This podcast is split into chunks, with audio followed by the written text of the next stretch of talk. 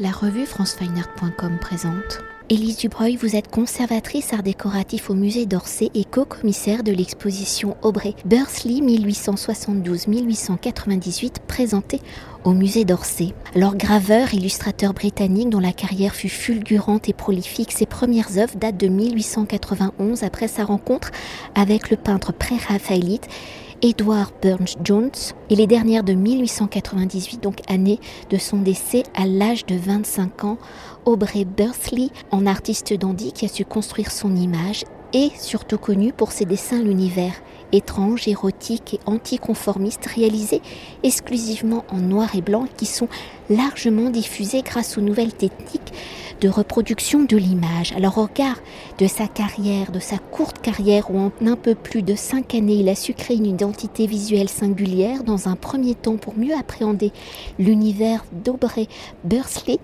pouvez-vous nous définir le style, son style, pour que le critique Max Beersbaum qualifie les années 1890 à Londres de Bursley Period pour élaborer son style Quels sont peut-être les langages qu'il va utiliser, se réapproprier et détourné. Beardsley lui-même euh, aimait à dire, avec un peu de, provocation certainement, euh, qu'il avait sept styles et que tous avaient du succès. Voilà, ça campe un peu le personnage aussi. Et malgré effectivement ces différentes facettes euh, stylistiques dans, son œuvre que l'on peut repérer, qui sont déclinées ici dans le parcours d'exposition, on repère quand même une personnalité euh, unique, très forte, euh, très présente et qui un esprit très très vif qui va s'exprimer tous azimuts par cet art du dessin qu'il maîtrise si bien. Alors après, il est vrai que euh, Beardsley incarne aussi un peu la quintessence de cette période décadente dans le Londres des années 1890. Euh, c'est à la fois euh, ce qui a fait sa renommée et ce qui lui a valu un rejet assez radical, évidemment, par la bonne société victorienne qui, ne pouvait pas adhérer aux, propos de, de ses œuvres. Concrètement, les dessins de Beardsley sont empreints, vous l'avez dit, d'une grande étrangeté dès les débuts. C'est-à-dire dans ses premières années où il est encore euh, très influencé par les pré-raphaélites, cette grande génération de l'avant-garde anglaise euh, qui, domine encore euh, ces, jeunes années. Et en même temps, on voit dans les quelques dessins qui sont regroupés ici de ses, premières années d'exercice, qu'il va y introduire de plus en plus d'étrangeté, de, de questionnement qui ne fait pas partie du vocabulaire pré-raphaélite à part entière. Donc, il, voilà, quelque chose d'un peu, hum, une ouverture sur une porte un peu grinçante s'ouvre. Euh, on a notamment ce dessin euh, Incipit Vita Nova avec cette figure très étrange du, fœtus qui apparaît euh, comme forme de motif, et puis cette tête de femme qui pourrait presque être une tête de femme pré-raphaélite, mais qui en fait, quand on l'observe de près, est beaucoup plus étrange qu'une femme pré-raphaélite. Et puis la présence effectivement de ce motif de fœtus qui est très très fort, euh, très, presque dérangeant, euh, vient, vient donner ce ton grinçant qui est une des caractéristiques de l'œuvre de Beardsley.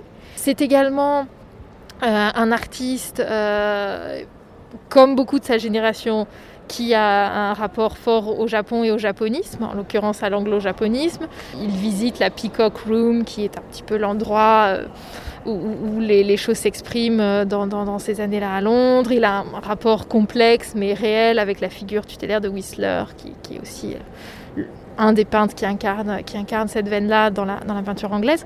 Et euh, va voir des images japonaises, être très marqué, comme la plupart des artistes de, cette génération, par, par ce qu'il voit, par ce, ce que, l'influence qu'il peut en, ressentir sur son art de la composition, sur sa manière de concevoir l'image, sur les formats. Et euh, je dirais que presque il n'avait pas besoin de grand-chose pour être poussé dans la voie d'une plus en plus grande liberté dans sa manière de dessiner, mais ça va être un des facteurs qui vont, qui vont le faire avancer encore plus loin dans, cette, euh, dans ce cheminement-là. Par la suite, euh, Bersley qui travaille donc pour l'illustration, pour différentes revues, pour illustrer également des textes, parce que Beardsley euh, est un grand, grand amateur de littérature euh, et euh, aime illustrer des textes, souvent, pas, forcément souvent, mais régulièrement, des textes qui sont un petit peu méconnus. Il ressort des, des, des, oui, des textes qui ne sont pas parmi les textes les plus lus dans ces années-là à Londres. C'est aussi euh, un univers un peu de snobisme, donc il, cherche un peu la perle rare. Euh, il, remet, euh, voilà, il remet sur le devant de la scène des, des, textes et il va petit à petit élaborer aussi un style très riche qu'on a qualifié de néo-rococo dans l'exposition. Un style en lien avec son amour du XVIIIe siècle, en particulier de l'art du XVIIIe siècle français, dont il collectionnait des, exemples de gravure euh, qu'il appréciait tout particulièrement et il va développer tout un travail euh, extrêmement fouillé, détaillé, euh, minutieux. Ce sont des œuvres extrêmement virtuoses du point de vue de la, technique et du dessin en lui-même. Et donc ça, va être l'une des autres facettes de son style. Et ce qui est intéressant chez Beardsley, c'est que, vous l'avez dit, c'est un homme qui est mort très jeune. On ne peut que spéculer sur ce qu'aurait été la suite de sa carrière, mais il développe ses nouvelles recherches mais il n'abandonne pas euh, ses autres styles. Il est capable de passer d'un vocabulaire à l'autre de manière assez fluide, de manière quasiment contemporaine au fil des, commandes qu'il reçoit ou des œuvres qu'il choisit d'illustrer en particulier.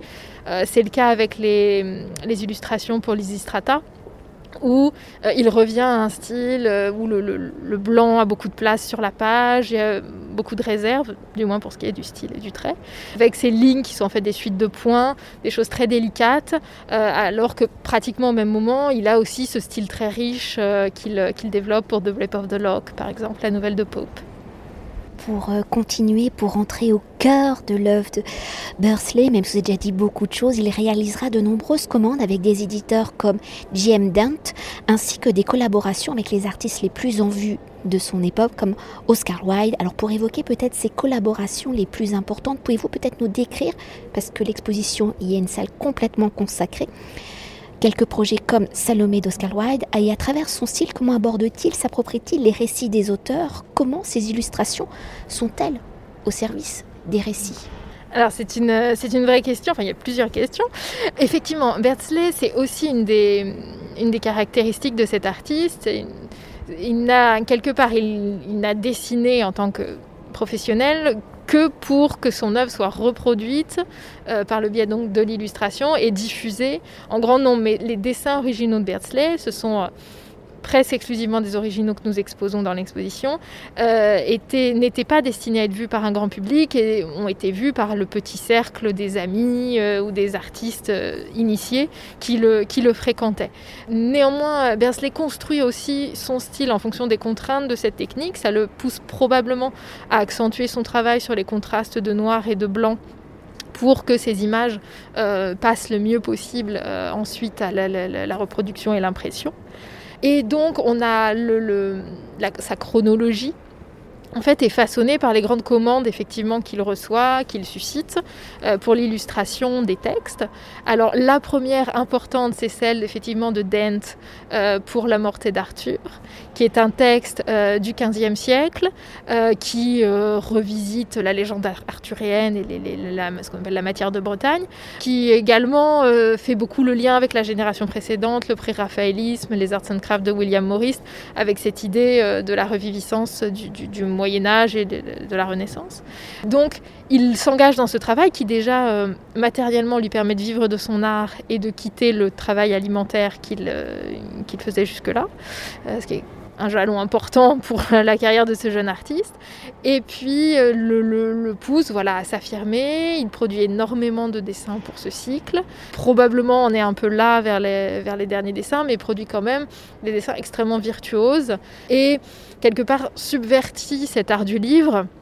On sait que William Morris, qui avait lui-même fait revivre euh, l'art du livre dans le cadre des Kelmscott Press, n'avait pas du tout apprécié le travail de Bersley puisque c'était très différent des valeurs que lui prônait, que Beardsley, euh, jeune homme de son temps, assume la reproduction à grande échelle et euh, n'est pas du tout dans une logique de retour à la gravure sur bois comme ça avait été le cas euh, de William Morris. Donc c'est aussi une œuvre d'émancipation de, de ses aînés et une œuvre dans laquelle il va développer sa manière d'illustrer qui est euh, très fantaisiste, puisque c'est quand même un artiste et un homme probablement très fantaisiste. Donc euh, il l'est encore avec Arthur dans une dimension illustrative, en voilà, représentant les temps forts de la narration, mais on sent qu'il n'a aucun problème à s'en affranchir. Et euh, ça se perçoit également dans ses œuvres postérieures, où va parfois s'affranchir très largement du texte. C'est aussi le cas euh, avec le texte de Wilde, avec la Salomé, où le texte devient prétexte aux illustrations, plus que les illustrations sont au service du texte. On est plus dans ce rapport-là. Euh, il est très imaginatif, n'hésite pas à introduire des personnages ou des petites anecdotes qui sont absolument pas contenues dans le texte euh, pour, pour structurer ces images et les, les faire les plus frappantes possibles.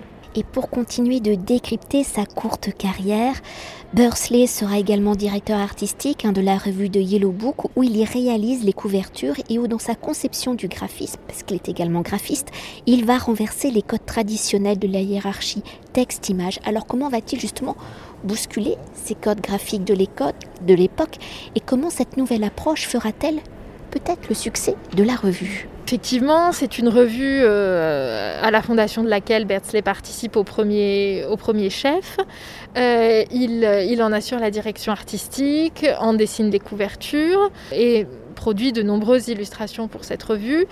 Et euh, effectivement, c'est assez, assez à part comme manière d'envisager les choses. On n'est pas du tout dans une revue où on va par quelques dessins illustrer des textes, mais on est dans une revue qui met sur un plan d'égalité. Euh, c'était déjà enfin, l'idée de The Studio, qui était une revue pluridisciplinaire à laquelle Bersley avait participé également. Euh, mais là, de mettre vraiment sur un plan d'égalité les images et les textes euh, à égale valeur artistique, je dirais. Donc c'est un travail que Bersley va continuer. Il va être euh, remercié et euh, congédié de la revue au moment euh, de la condamnation d'Oscar Wilde. 1895. C'est un moment où c'est juste après euh, Salomé. Euh, et White sont très associés euh, dans l'image du public. Et donc la disgrâce de l'un va rejaillir sur la disgrâce de l'autre. et le, contenu très provocateur des images de Bertsley va, va, se heurter à une, censure collective de la société victorienne.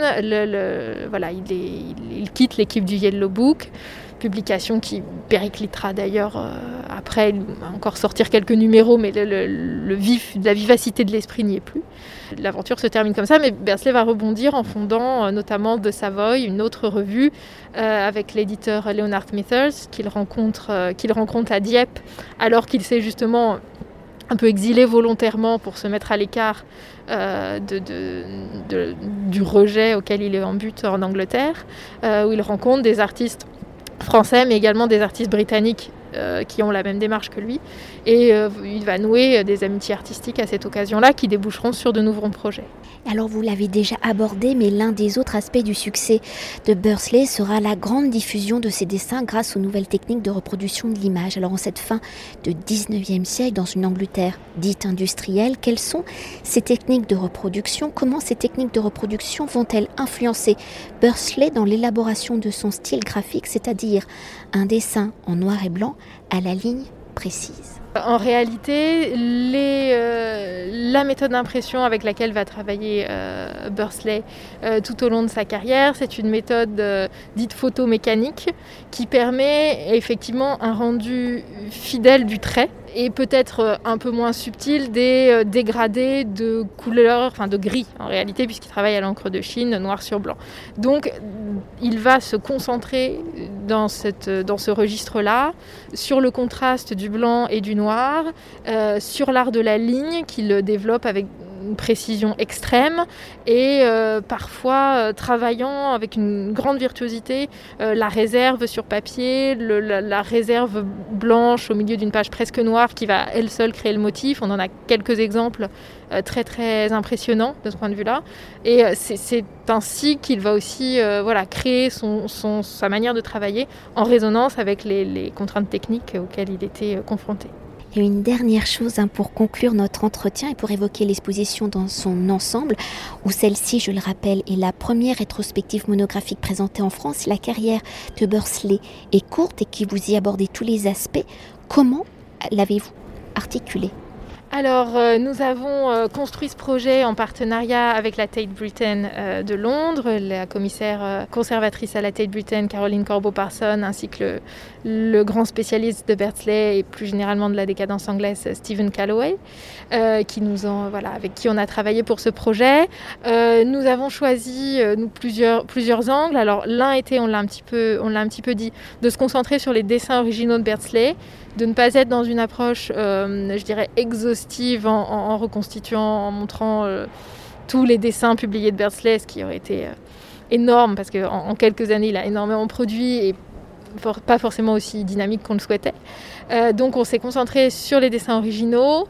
On a suivi un fil qui est malgré tout chronologique, même si on, est sur quelques années, puisqu'il est malheureusement disparu très, très jeune.